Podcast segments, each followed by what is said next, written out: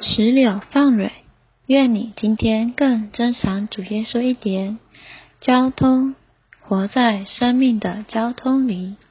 哥林多后书十三章十四节，愿主耶稣基督的恩、神的爱、圣灵的交通与你们众人同在。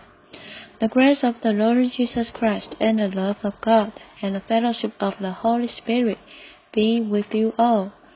Second Corinthians chapter thirteen verse fourteen.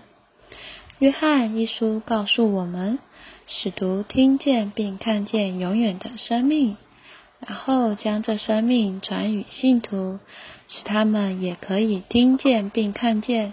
借着永远的生命，使徒享受了与父并他儿子主耶稣的交通。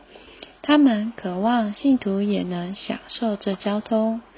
在圣经中，交通原文意思是一同参与、共同分享，也有人会翻作相互交流、相交或是团契。顺带一提，这个词的翻译费了不少人的苦心呢。嗯，交通乃是永远生生命的流出。并且实际上就是所有已经接受并得着神圣生命之信徒里面永远生命的流，这是由新耶路撒冷里生命水的流所描绘的。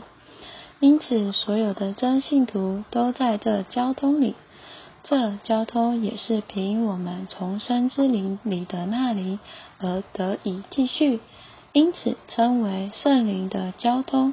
和我们灵的交通，我们信徒乃是在这永远生命的交通里，有份于父与子的所事和为我们所做的一切。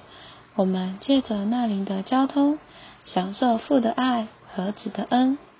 我们一信入主，就与主有了生命的连结，这生命也就带给我们生命的交通。我们还要天天活在这生命的交通里，与神交通，好分享他一切的丰富。让我们有点祷告。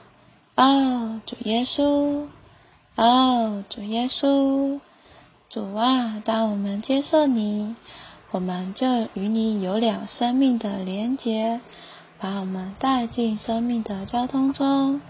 主啊，我们还要天天活在这生命的交通里，使我们享受父的爱和子的恩。主啊，我们在向你敞开，使我们能享受你一切的丰富。